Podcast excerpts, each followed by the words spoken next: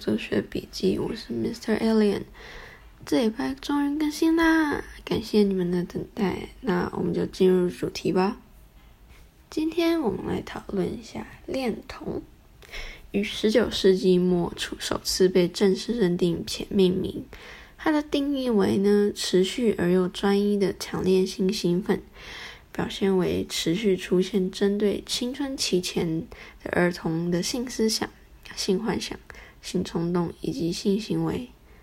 恋童是一种精神障碍，十六岁以上的青少年或者成年人患者会认为青春前的儿童拥有主要的性吸引力，或只有儿童才有性吸引力。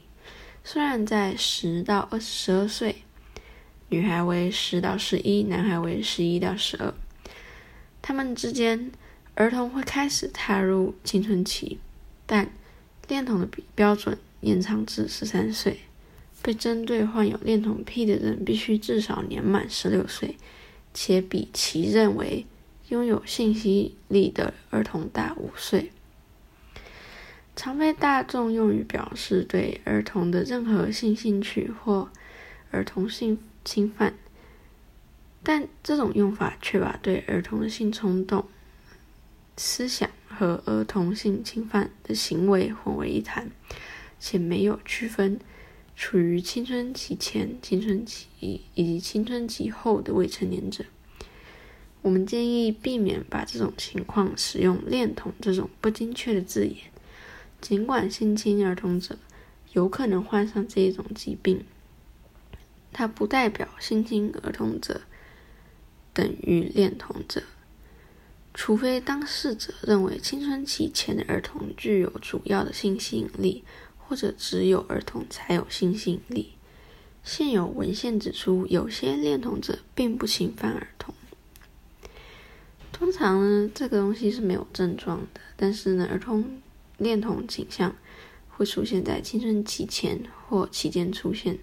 而且会伴随终身，患者会自行发现自己不受、不受选择或控制的恋童倾向。有些意见，有些人呢，他们会把恋童呢视为一种性倾向，而非一种疾病。目前我们没办法治愈恋童，但是呢，有一些治疗方式可以减减少呃恋童者性侵儿童的机会。至于为什么没办法治疗呢？是因为它欠缺成因不成，我们找不到原因。嗯，接下来我们来讨论一下儿童色情作品。观看儿童色情作品是一种比性侵儿童更可靠的恋童指标。尽管一些非恋童者也曾观看儿童色情作品，儿童色情作品可用于各种目的，满足性欲。与其他收藏家交易，以致给其他遭性诱惑的儿童观看，培养成性奴隶。美国联邦调查局局长肯·兰宁指出，收集儿童性色情作品的意思，并不代表他们只会观看，他们会续存儿童性色情作品，并以定义激起和验证他们最珍贵的性幻想。兰宁同时也说明到，犯罪的收藏是他们想干什么的唯一最佳唯一指标，但那些收藏并不代表他们曾做过的行为。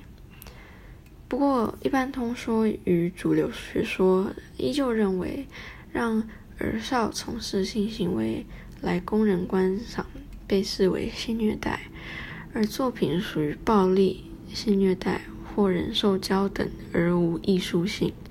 医学性或教育性价值之猥亵资讯，即不予以保护。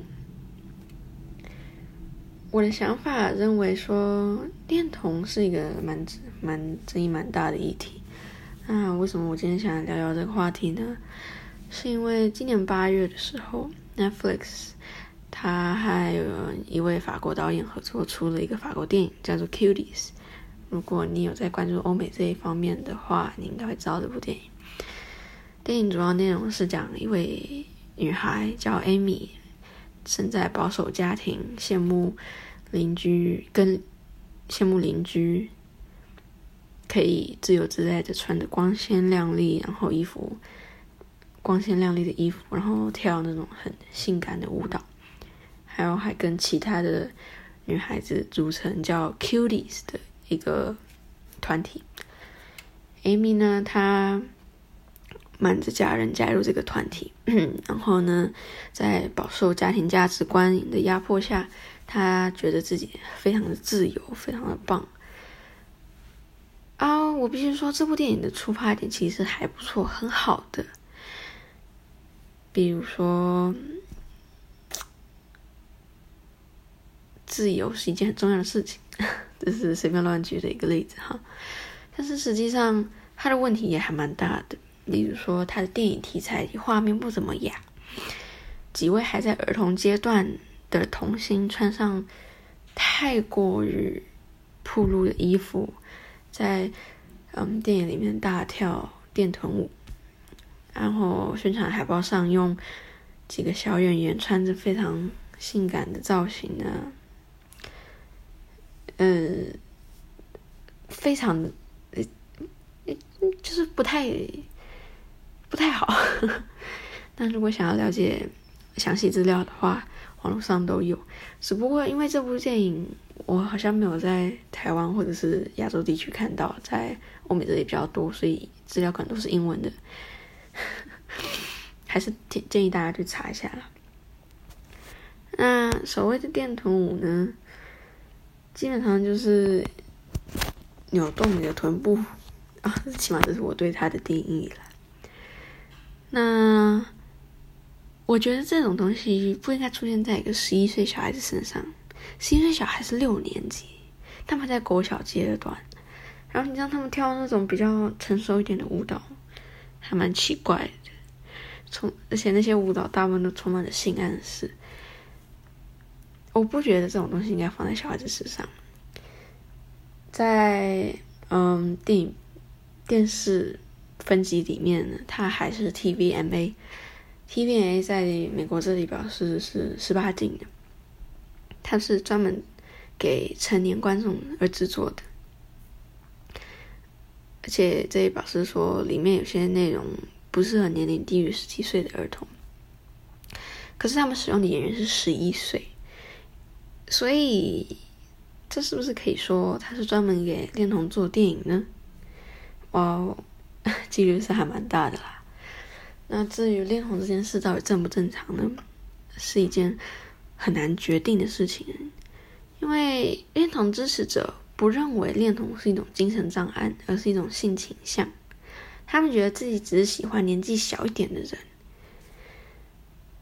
然后也有部分支持者觉得应该要求儿童色情作品合法化，以及降低合法性交年龄。目前合法性交年龄大概是就是十八岁，就成年。不过也有一些恋童支持者认为性侵。儿童是件错误的行为，所以不赞成儿童色情作品合法化或降低合法性交年龄，因为这基本上就是会让小孩子要去拍那些东西嘛。那至于反对恋童者呢，认为对未成年者持有性吸引力是一件不妥的事情，因为他们 本来就还没成年嘛。但是你换个想法想看，以前古代，他们就是很早就让小孩子做这些事情，很早让他们很成熟啊。但是结果通常都是不怎么好啦。像如果你有看《罗密欧与朱丽叶》，你会发现他基本上就是小孩子，真的是小孩子。